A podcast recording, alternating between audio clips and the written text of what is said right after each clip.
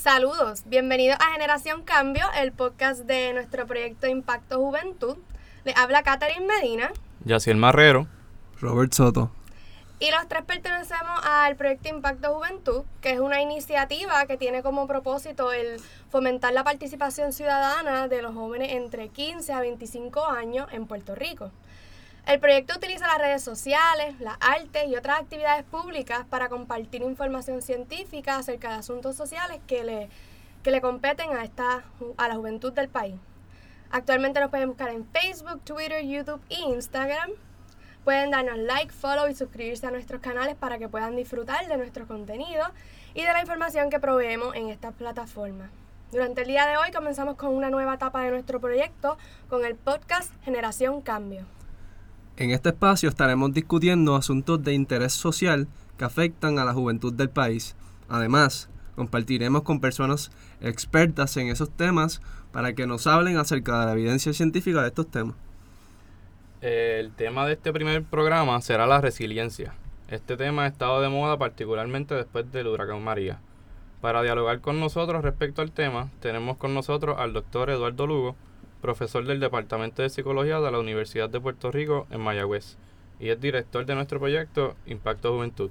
Bienvenido y gracias por estar con nosotros. Saludos a todos y a todas y gracias por la invitación para estar con ustedes durante el día de hoy ¿verdad? y discutir este tema tan importante para el país. Gracias. Para comenzar a hablar de la resiliencia debemos primero proveer una definición. APA la define como el proceso de adaptarse bien a la adversidad, a un trauma, tragedia, amenaza o fuentes de tensión significativa como problemas familiares o de relaciones personales, problemas serios de salud o situaciones estresantes del trabajo o financieras. También es definida como la capacidad que tiene un individuo, familia, comunidad o sistema ambiental a volver a su funcionamiento normativo luego de haber sido expuesto, expuesto a un estresor atípico. Entienden mejor como patrones de interacción que ocurren mientras el individuo interactúa con su ambiente para tener acceso a experiencias y recursos necesarios para manejarse bien bajo estrés. Para comenzar con la discusión sobre la resiliencia, nos gustaría este, que el doctor Lugo nos pudiera hablar un poquito de cómo surge la resiliencia, ya que usualmente cuando se escucha hablar de la misma, usualmente sugieren como si fuera algo que sale de nosotros automáticamente, como si naciéramos con resiliencia. Y además que se piensa mucho que es un superpoder y que el que la tiene va a superarlo todo en esta vida y, no va a sentir tristeza ni angustia. ¿Nos pudiera hablar un poquito de esos estigmas y desmentirlos? Sí, eh, me, alegro, me alegro que traigan el tema ¿verdad? desde esa perspectiva. Yo creo que después de, del huracán María, mucho de lo que hemos estado hablando en diferentes espacios, particularmente en las escuelas, ¿verdad? Pensando pensando en nuestra niñez y nuestra juventud que sufrió tanto antes, antes de María y verdad y después de María evidentemente por las carencias eh, que hemos tenido verdad este, de electricidad de servicios básicos verdad eh, se ha hablado mucho de la resiliencia. Eh, la resiliencia como tal a nivel histórico comienza, comenzamos a hablar en el campo del desarrollo humano desde los años más o menos 70, con estudios que tenían que ver con trauma, que tenían que ver con estrés postraumático, ¿verdad? con personas que vivían en unas condiciones de estrés eh, y unas condiciones sociales que si tú miras la trayectoria de estas personas, ¿verdad? Y miras el contexto donde están, tú esperarías que el resultado de vivir en ese tipo de condiciones eh, llámese pobreza, llámese altos niveles de violencia, llámese que de alguna manera hay un alto eh, nivel de uso de alcohol y drogas en el ambiente, el tener un padre o una madre, particularmente, ¿verdad? Una madre, eh, y no porque una cosa sea más importante, sino porque el cambio en realidad, uh el, los estudios en el área de desarrollo humano se han focalizado mucho en trabajar con la, con la madre, eh, pero el tener una madre con un diagnóstico de problemas de salud mental era un factor de riesgo para desarrollar una serie de problemáticas, ¿verdad? En el proceso de estudiar esto, los investigadores se dan cuenta, muchos investigadores se dan cuenta que había un sector de esa población que a pesar de estar experimentando estos factores de riesgo, ¿verdad? Estas cosas en su ambiente, seguían funcionando relativamente bien. Eran personas que no demostraban, ¿verdad? Abiertamente eh, problemas de ajuste y de desempeño eh, a raíz de esa historia de riesgo, ¿verdad?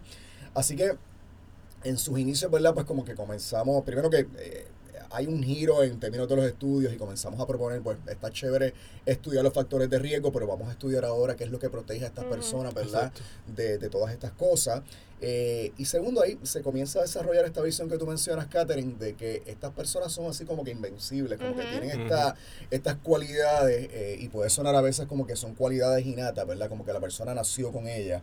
Eh, por ejemplo, el concepto de la inteligencia, que es un concepto que siempre ha sido muy controvertible en nuestra disciplina, eh, se comienza a decir pues que es que las personas que son resilientes tienen altos niveles de inteligencia.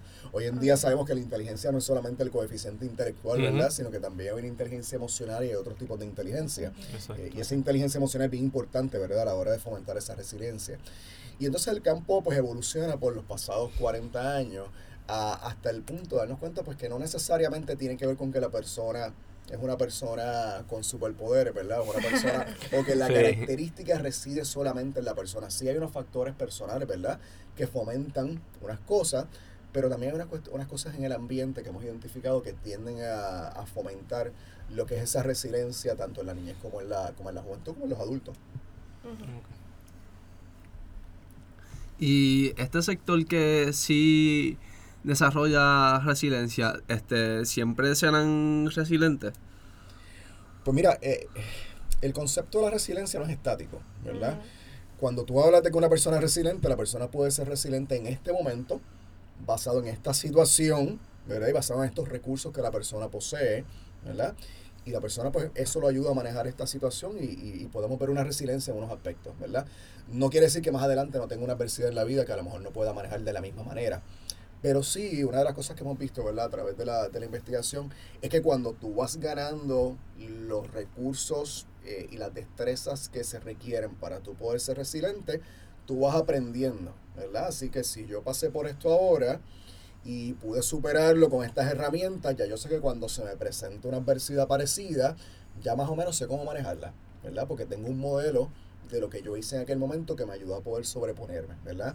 Así que a pesar de que la resiliencia no es como que longitudinal, como que tú siempre vas a ser resiliente en la vida, sí obviamente ser resiliente en unos casos en particular, unas situaciones en particulares, te ayuda a ti entonces a poder eh, obtener unas destrezas, ¿verdad? Y unos recursos para poder entonces sobrellevar la adversidad en otros momentos. La otra cosa que para mí siempre es importante, y lo digo cada vez que hablo sobre el concepto de la resiliencia, es que nosotros cuando hacemos investigación, por ejemplo, eh, medimos unos indicadores, ¿verdad? Entonces yo puedo decir, esta persona fue resiliente porque está sacando buenas notas en la escuela, a pesar de que en su casa hay un caos, a pesar de que a lo mejor su papá o su mamá son adictos a drogas, a pesar de que la persona vive en pobreza, ¿verdad? Y todos, esta- todos estos factores de riesgo, la persona está saliendo bien en la escuela. Pues yo digo, pues la persona es resiliente, ¿verdad? Pero hay que tener mucho cuidado con eso, porque eso es lo que yo estoy midiendo en el momento yo no estoy midiendo todos los aspectos de la vida de la persona, Exacto. ¿verdad? Así que yo puedo ver un funcionamiento óptimo en unas áreas, pero a lo mejor hay áreas que yo no estoy midiendo, donde la persona a lo mejor no está funcionando tan bien. Yo a veces le digo a mis estudiantes, usted puede llegar a la universidad, tomar el examen, sacar A y cuando se montó en el carro se fue a llorar y sigue deprimido o deprimida, ¿verdad? Pero de alguna manera, por los recursos que usted tiene, usted la parte académica la ha podido manejar bastante bien y se ve que hay una resiliencia en ese aspecto. Pero no quiere decir que en otros aspectos de la vida la persona está funcionando a nivel óptimo, ¿ok? Puede que haya personas que sí, puede que haya personas que en verdad, que en todos estos indicadores la persona está funcionando muy bien, pero puede que no, ¿verdad? Y hay que, hay que hacer esa diferencia. hay que tener mucho cuidado con eso porque entonces cuando tenemos un joven, un niño que está entonces presentando resiliencia en unos aspectos, entonces se crea esta expectativa de que lo va a hacer en todo y eso puede entonces marcar y afectar al- a, esa persona también. Y, Porque- y- y también estaba escuchando que usted mencionó este eh, como factores externos, pero también hay factores internos como personas que son de la comunidad LGBT que mantienen su sexualidad oculta y porque no, no tienen no, no sabrían cómo decirle a sus parientes, ya sea por alguna moral que la familia tiene, y mantienen su sea, mantienen ese secreto y tienden y pretenden tener una vida normal a causa de eso. Sí, en el caso, yo pienso de una, de una persona de la comunidad LGBT, ¿verdad? Y, y aquí podemos entrar en la discusión de lo que es la importancia que son los recursos a la hora de fomentar la resiliencia. Eh, ese proceso de hablar con la familia, de hablar con las amistades, ¿verdad? Sí. Eh, lo que la gente llama salir del closet, ¿verdad? Eh, Ujú. Que es básicamente hablar sobre con otras personas acerca de tu identificación, ¿verdad? Eh, sexual.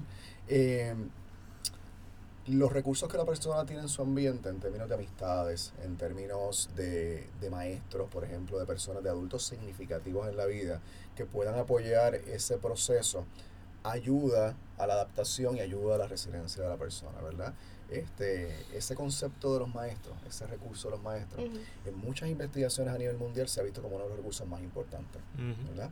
Eh, y suena como clichoso, ¿verdad? Siempre hablamos de que la escuela, los maestros son importantes, eh, pero en este caso eh, es, un, es un hallazgo contundente, ¿verdad? ¿Por qué? Porque es un adulto significativo, porque básicamente tú pasas prácticamente todo el día, en, una, en una escuela, ¿verdad? Así que muchas veces se convierten en un pseudo papá, en una pseudo mamá, ¿verdad? Así que el que la persona tenga un maestro que crea en ellos, que los apoye, que los escuche, eh, que le proyecte las cualidades positivas que ven el estudiante es uno de los recursos más importantes que se ha encontrado a través de la investigación para fomentar la resiliencia, tanto para la comunidad LGBT como para otras comunidades. Sí, que eso caería ya entonces en los factores protectores que ayudan a desarrollar la resiliencia en los jóvenes, además de ¿verdad? profesores y maestros, como mencionó el doctor este, Eduardo Lugo. También tenemos que una familia que se preocupe, que muestre interés, el apoyo y el amor de la familia, tener comprensión y estabilidad emocional, un buen autoestima, eh, tener éxito académico también se ve como un factor protector y tener una buena autoeficacia, una buena mentoría y también las organizaciones, eh, clubes, asociaciones también están entre esos factores protectores que ayudan a desarrollar una resiliencia en niños, jóvenes, adultos, en todas personas. Sí, hay, hay muchas organizaciones que trabajan con juventud, que trabajan desde, desde un modelo donde tratan de aumentar lo que son las competencias del estudiante, ¿verdad? Y cómo yo me siento acerca de mí mismo a través de esas competencias, ¿verdad? Si yo soy muy bueno en deporte, pues a lo mejor el deporte puede ser una fuente protectora para mí en muchos sentidos, ¿verdad? O si yo soy muy bueno a nivel social, con mis destrezas sociales, ¿verdad? Esta cuestión de la destreza social, y ahí entra lo que, lo que estábamos hablando ahorita de la inteligencia emocional, eh, es tan y tan importante, a veces más importante que la capacidad intelectual. La intelectual en términos eh, de, lo que tradicionalmente medimos como IQ, ¿verdad? ¿Por qué? Porque si tú eres una persona que tiene una buena inteligencia emocional, eres una persona que posiblemente se te facilita hacer relaciones sociales con otras personas, ¿verdad? Y eso, eso es lo que llamamos a veces capital social, ¿verdad? Entonces, cuando yo tengo un problema, yo tener recursos humanos que me ayuden a mí que me apoyen, ¿verdad? Que me puedan dar eh, ayuda instrumental. Ayuda instrumental quiere decir, mira, si yo necesito cinco pesos para poder hacer algo, la persona tengo alguien que me lo puede prestar, ¿verdad? O si necesito PON porque se me dañó el carro, ¿verdad? Eh, y no tengo los chavos para poder arreglarlo, que la persona tenga ese recurso que lo pueda ayudar. O si necesito alguien que me escuche, ¿verdad? En un momento de necesidad tengo, sé que tengo amistades, un recurso humano que me puede ayudar. Y para eso, eh, el que podamos forjar buenas relaciones sociales con otras personas es esencial. Tú puedes ser, eh, puedes tener un IQ de 120 y si no tienes las destrezas sociales para poder eh, relacionarte bien con otras personas, ¿verdad? Se te limita ese campo de acción, esos recursos que tú tienes disponibles, ¿verdad? Y hemos hablado, hemos mencionado varias veces la palabra, la palabra recursos. Sí, recursos. Para mí eso eh, siempre es importante señalar la palabra recursos porque el recurso no es solamente el recurso humano, ¿verdad? De tener amistades, de tener padres que nos escuchen, que nos ayuden. Sí, también está el factor eh, económico. Está el factor económico y está el factor de los servicios que están eh, disponibles para la persona en su ambiente. ¿okay? Si, si, por ejemplo, era uno de los descontextos míos cuando hablábamos de resiliencia después del huracán, le pedíamos resiliencia a la gente pero de momento vemos que la estructura del país en términos de servicios de educación, en términos de servicios de salud, en términos de otro sinnúmero de servicios que la gente necesita, ¿verdad? Para poder funcionar bien, no era la óptima, no estaba funcionando sí, está en malas condiciones. Todavía hoy en día, yo escucho mis estudiantes míos que los otros días tenía un estudiante que me decía, fui con, eh, fui con un primo al hospital porque tuvo una lesión en la pierna y pasó yo creo que como 12 horas en el hospital esperando para que lo atendieran al final del día no le hicieron prácticamente nada, ¿verdad? Y la interacción con el doctor fue una interacción malísima y salió con un mal sabor en la boca. Pues es difícil poder construir una resiliencia dentro de un marco donde los recursos que están disponibles en tu ambiente no son apropiados. Y no son apropiados en términos de calidad, no son apropiados en términos de que sean apropiados culturalmente para ti, ¿ok? Y nosotros no hablamos mucho de la cuestión cultural, porque nos creemos que aquí todo el mundo es puertorriqueño Sí. y no hay diferencias, pero hay muchas diferencias. O sea, hay diferencias raciales, hay diferencias también en términos de que tenemos personas que vienen de otros países. Tenemos una comunidad dominicana, por ejemplo, de la cual hablamos bien poco. Eh, Sí, y tenemos un estigma malo de ellos también. tenemos Eh, un estigma, tenemos un racismo hacia, hacia las Como personas. si ellos ¿verdad? fueran... lo yo, yo pienso que lo único diferente que tenemos en- en- de ellos es el acento. Eso es lo único diferente. Y somos, somos, somos caribeños, ¿verdad? Exacto. Eh, y, y las condiciones económicas que a lo mejor fueron peores en algún momento en República Dominicana, ahora en Puerto Rico estamos viviendo, estamos viviendo unos momentos difíciles que se van a poner peor, ¿verdad? Con muchas de las cosas que están pasando a nivel económico y las decisiones que se están tomando. Eh, pero eh, no podemos asumir que lo- las personas dominicanas, por ejemplo, son iguales a nosotros en términos de todo, en términos No, culturales. ¿Por qué? Porque se parecen a nosotros o porque tienen eh, o porque obviamente hablan español, no necesariamente sus prácticas, sus creencias son iguales que, las Ujú. que las nuestras. Si una persona dominicana, por ejemplo, va a un médico a recibir servicio y ese médico ya tiene unos estigmas y tiene unos racismos Ajá. asociados a esa persona y no conoce bien las prácticas de esa comunidad, pues entonces a lo mejor el servicio que le ofrece no es el mejor servicio. Exacto, sí. Y al no ofrecerle el mejor servicio, a lo mejor la persona nunca vuelve al doctor o no vuelve al psicólogo. Este, esta mañana yo estaba escuchando una noticia eh, de un estudio creo que fue que se hizo en Canadá eh, que hablaba acerca de la interacción, por ejemplo, de las personas eh, obesas con los doctores. Y decía el estudio que la relación de las personas obesas con los doctores muchas veces es, es bien mala. Y la gente no quiere volver al médico. ¿Por qué?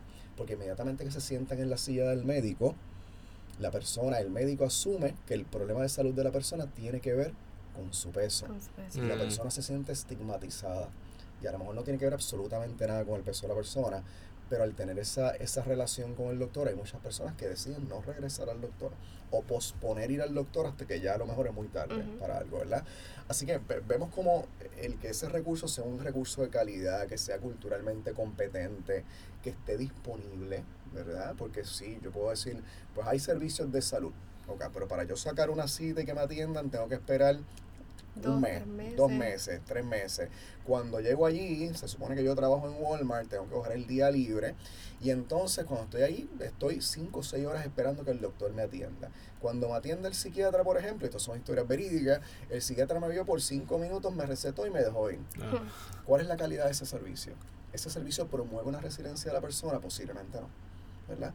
Así que eh, cuando hablamos de resiliencia no es solamente ¿verdad? esos recursos que la persona tiene a nivel individual, sino que también es una cuestión estructural nuestra, de nuestra sociedad, no solamente guberna- gubernamental, sino también otros recursos, ¿verdad? como tú mencionabas ahorita, Yaciel, de las organizaciones de base comunitaria, ¿verdad? de otros recursos que puedan apoyar ese desarrollo eh, positivo de las personas. Y eso eh, actualmente como que se está ya saliendo de esa perspectiva de que es una responsabilidad individual. Ya se está entonces viendo que algo colectivo, que tanto la, tu familia, tu escuela, este, tu comunidad, el gobierno, todo el mundo tiene sí, todo tiene- algo que aportar en la que ver. resiliencia de cada una de las personas. Exacto, sí. Exacto. Y si no están las herramientas y los recursos, no se le pueden tampoco eh, esperar que las personas sean resilientes cuando no tienen de dónde agarrarse para hacerlo. Exactamente, exactamente. Me gusta como tú lo pones, esa cuestión de no, no tengo de dónde agarrarme, ¿verdad? Yo quiero salir adelante, yo estoy en medio del mar, me estoy ahogando, pero si no tengo el salvavidas para poder Exacto. Irme a flote, pues se me va a hacer bien difícil. Sí. Voy a nadar un rato, Ujú, pero Pero ya no se cansa. me voy a cansar de Exacto. Se cansa, sí. Sí, por eso, por eso es que también uno puede ser resiliente en algunas situaciones y en otras no, porque te vas a cansar. Exactamente, exacto. Eh, una preguntita, este, ¿por qué la resiliencia debe ser promovida desde la niñez?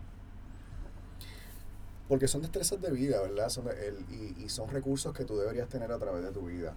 Así que si podemos desde pequeño, ¿verdad? Ir fomentando esa visión y esos recursos que fomentan la resiliencia eh, para los jóvenes, ¿verdad? Y para, para, digo, para todos, ¿verdad? Eh, tendríamos entonces seres humanos que se van construyendo de una manera que promueve, ¿verdad? El, el- el buscar, el, el poder negociar esos, esos, esos recursos de resiliencia con nuestro ambiente, ¿verdad? Es como cuando siempre hablamos de todo lo que tiene que ver con salud mental, al final del día decimos si queremos prevenir, pues deberíamos empezar en la niñez, ¿verdad? Cuáles son esas características, cuáles son esos recursos que se necesitan para que entonces esa personita pueda ser resiliente a través de la vida, ¿verdad? Y pueda tener esa destreza y esos recursos. Eh, y por eso nacen muchos programas, por ejemplo, el programa Head Start, que se generó en los años 60, eh, es un programa que reconoce que niños que nacen en pobreza tienen unos factores de riesgo. Entonces vamos a crear un programa educativo Y educativo, nutricional, tiene muchas ramificaciones para poder fortalecer a esos niños desde, pequeños, ¿verdad? Particularmente en un periodo donde esos aspectos educativos, ¿verdad? Donde eh, eh, son tan esenciales en el desarrollo del cerebro de ese niño, ¿verdad? Así que se desarrolla este tipo de programa social para poder entonces ayudar a niños que están en riesgo por esos niveles de pobreza, ¿verdad?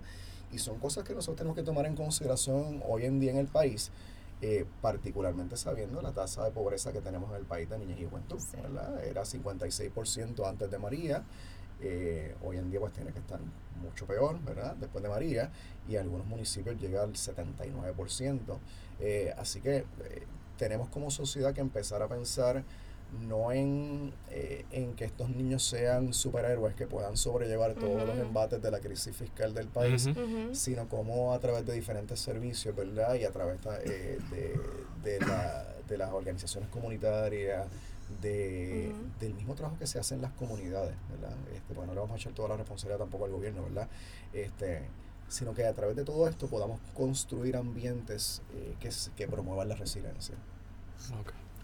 Profesor, ¿y en qué, en qué circunstancias se puede presentar la resiliencia y en cuáles no? Eh, una pregunta muy difícil. Yo te diría, para que haya resiliencia tiene que haber un factor de riesgo. Hay gente por ahí que dice, no, porque esta persona fue resiliente y cuando tú pegas a pensar, fue pues sí, la persona a lo mejor eh, hizo algo en un momento que nosotros considerábamos eh, que pudo haber sido una adversidad. Alguien me dijo un día, no, pues yo tenía tres exámenes ese fin, esa semana y saqué A en los tres exámenes. Eso está bien chévere. y eso es un logro. Eso no necesariamente demuestra que la persona fue resiliente. Exacto. ¿verdad? Para que haya resiliencia tiene que haber un factor de riesgo. ¿verdad? Ya enumeramos varios de los factores de riesgo. Cuando no hay resiliencia, es bien, eso es bien difícil de, de, de poder precisar yo creo que en la ausencia de esos recursos, ¿verdad? Pues, se, dificulta un poco el que la persona pueda ser resiliente. Sí, la ausencia de los recursos, de esos factores protectores que ayudan a desarrollarla. Y en Puerto Rico específicamente, ¿existen organizaciones que trabajen de esta manera para desarrollar resiliencia en los jóvenes? Sí, hay, mucha, hay muchas organizaciones de, de juventud, como por ejemplo Boys and Girls Club, ¿verdad? Son estas organizaciones, los Boy Scouts y los Girl Scouts, ¿verdad? son organizaciones que fomentan destrezas que pudiesen llevar a la resiliencia. No estoy seguro que su modelo se base en un modelo de resiliencia, pero fomentan muchas cosas que ayudarían en la resiliencia. Una de las cosas que no hemos hablado, que dice la literatura que es importante para la resiliencia, tiene que ver con el trabajo comunitario, ¿verdad? En cómo, cómo, tú, cómo tú mismo te, te sitúas como un ciudadano activo dentro de tu, de tu comunidad. El tú poder ayudar a otras personas, el tú hacer trabajo comunitario, el tú verte involucrado con otros en causas sociales, es una de las cosas que, que ayuda, ¿verdad? Eh, hay varias estrategias que podemos utilizar para fomentar la resiliencia, por ejemplo, ya, ya a nivel social, ¿verdad? El, el adiestrar a los padres en términos de las, de las prácticas que pueden llevar a cabo para fomentar la resiliencia, es una de las cosas importantes que podemos hacer. Eh, el fomentar el involucramiento familiar en las actividades de los niños y los jóvenes también es una de las cosas que fomenta ¿verdad? Esa, esa resiliencia. Familias donde hay un alto nivel de cohesión tienden a fomentar mayor resiliencia que familias donde hay eh, menos cohesión. Em, también fomentar destrezas de comunicación entre padres e hijos, particularmente cuando nos adentramos a la adolescencia y pues, hoy en día con la con la cuestión de, los, de los teléfonos celulares, ¿verdad? Y, y las redes sociales, tendemos a desconectarnos un poco en términos de, comunicación.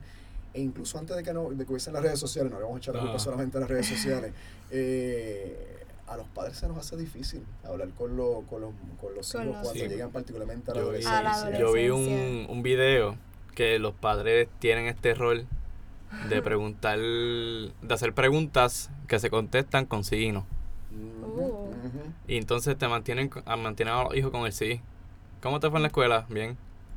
Pero no le preguntan, este, ¿y qué hiciste hoy? ¿Qué te dijo tu maestra sobre tu trabajo? Cosas así. Se mantienen en preguntas que son contestadas con una sola palabra y eso corta la comunicación entre padre e hijo. Totalmente de acuerdo. Perdóname, este, yo creo que tiene que ver con muchas cosas. Tiene que ver, yo siempre digo, para uno ser papá, o mamá a ti no te diestra. Así que tú vas aprendiendo en el camino y no metes las patas y haces otras cosas buenas. Este, por otro lado, eh, yo creo que vivimos en una, en una sociedad de mucha inmediatez y de que las cosas están pasando bien rápido y de que los papás muchas veces trabajan muchísimo y entonces llega a la casa cansado y uno no quiere hablar y entonces se dificulta la comunicación, ¿verdad? Y particularmente si nos metemos entonces cada cual a hacer lo que cada cual quiera hacer en la casa, pues esa comunicación tiende a no fluir, ¿verdad? Pero tenemos que aprender a hablar con nuestros hijos y escuchar, ¿verdad? Sus preocupaciones sus alegrías, celebrar sus alegrías, sus logros, etcétera. Eso ayuda bastante. Este, yo creo que como, como comunidades también tenemos que aprender a ser más activos a nivel social, ¿verdad? Y demandar de parte de nuestro gobierno que haya mejores bibliotecas, que hayan parques. Yo siempre digo que los parques en una sociedad son sumamente importantes. O sea, el parque es un punto de encuentro. El parque es un lugar donde podemos ir a hablar, donde podemos ir a descansar, donde podemos ir a jugar, a compartir. Y si ustedes miran en Puerto Rico... Si hay, están probablemente abandonados, porque he visto parques abandonados. Y después de María están destruidos, algunos de ellos que todavía, después de casi dos años, ¿verdad? Todavía no, no, no se, no, se, no se han eh, reconstruido. Pero incluso antes de María. No, sí, definitivo. A menos que usted vive en una eh, comunidad privada, donde casi siempre pues, hay un parquecito, hay su piscina, hay su cosa. en la sociedad en general no, no existen, ¿verdad? Y lo más horrendo está pasando hoy en día y es que los construyen dentro de los malls. Oh, sí, ah, es cierto, es cierto. Así que Paco, no vamos a fomentar el consumerismo mientras entonces llevamos el nene al parque, ¿verdad? Porque nos obligan a, que sea ese punto de encuentro, ¿verdad? Este, así que sí, hay, hay cosas que podemos hacer desde el activismo comunitario, ¿verdad? para establecer cuáles son las prioridades de las cosas que nuestros hijos necesitan para poder ser resilientes. Ahorita usted mencionó la comunicación entre los padres e hijos, pero también algo muy importante es la comunicación entre los padres y la escuela. Porque a la misma vez que se da ese desinterés o esa falta de, de tiempo entre poder comunicarse los padres con sus hijos, también se está viendo que los padres no se están involucrando mucho en las escuelas. Y esa comunicación es bien importante porque ahí es donde los niños están la mayor parte de su tiempo. Y eso, eh, los maestros se convierten en, como usted dijo anteriormente, sus papás y sus mamás. Y ellos pueden ver cosas que tal vez el padre no se está fijando en la casa. Mira, yo creo que es un punto bien importante. Yo creo que tiene, tiene que haber mayor compenetración, ¿verdad?, entre, entre el aspecto de la familia y el aspecto de la, de la escuela. Eh, hay un proverbio africano, ¿verdad?, que dice que it takes a village. Se necesita una comunidad para criar un niño, ¿verdad? Así que no solamente los padres, la escuela, son todos los recursos que vemos alrededor de, de los niños, ¿verdad? Para poder ayudarlos a que puedan tener vidas más, eh, más saludables, más productivas, ¿verdad? Este, pero esa cuestión de la escuela es bien importante. Yo, yo creo que hay una necesidad de entender los factores por los cuales los padres, algunos padres no se involucran. Yo creo que tenemos ese estigma de que los papás no se quieren involucrar. Mm. Y yo creo que hay una necesidad de entender por qué. Porque lo, nos acercamos a eso desde, a veces pienso yo, desde una visión donde pensamos que es que el papá no le interesa, ¿verdad? Pero hay, hay momentos donde a lo mejor el papá trabaja y la escuela nos facilita el que el papá pueda, que tenga otros mecanismos para poder comunicarse, ¿verdad? Este, yo creo que hay otras barreras que pueden imposibilitar eso. Yo creo que la relación, la misma, hablamos de la comunicación entre padre e hijo, las destrezas de comunicación entre adultos son importantes. Yo trabajo en escuelas y a veces la comunicación entre padres y maestros y entre maestros y maestros no es la mejor. Por eso. Y es la más productiva. No, y, si, y si el papá, si el maestro le comunica una falta al estudiante, al papá, pues que el papá no, no la coja con el maestro porque él te está comunicando una falta que está haciendo tu hijo. Entonces, si no corrías a tu hijo y vas para encima del papá, del maestro, perdón, pues entonces el maestro va a cogerle cosas a tu hijo. Que va a ser un efecto cadena. Y a la misma vez viceversa, ¿verdad? Si el papá le trae una preocupación al maestro, que el maestro no lo coja a la defensiva, sino que puedan trabajar juntos. O sea, yo, Exacto. A mí me gusta que lo veamos desde de, ambas partes, ¿verdad? Porque a veces como que señalamos a una parte de la ecuación y no a la otra. Y, y, yo que he trabajado en escuela, yo sé que a veces hay culpas de todos lados. Lo que pasa es que, pues, eh, cada caso es diferente, ¿verdad? Pero tenemos que, en general, tenemos que mejorar esa comunicación, esa relación, ¿verdad? Porque son las dos componentes más importantes de la vida de un niño. La escuela y los padres, ¿verdad? Así Exacto, es trabajar eso para poder fomentar la Hay que entenderlo como, como un equipo. Exactamente. Son un equipo. Para resumir un poquito, ya pues hablamos de la resiliencia y podemos decir que no es una capacidad innata, que no es un superpoder, las personas resilientes sí sienten, sí sienten tristeza, angustia, enojo. Y también entender que hay factores en comunidades y en, en colectivo, mejor dicho. No es un factor individual, no es una responsabilidad individual. Le agradecemos a todos por escucharnos. Recuerden que todos los meses estaremos grabando estos podcasts para el beneficio y enriquecimiento de todos los jóvenes. No olviden buscar nuestro proyecto en nuestras redes sociales. Estamos en Facebook como Impacto Juventud, en Twitter como IJUPRM, en Instagram como Impacto Juventud UPRM y en YouTube como Impacto Juventud. Los esperamos en nuestro próximo programa en donde trataremos temas relacionados al ambiente. Muchas gracias y esto ha sido Generación Cambio.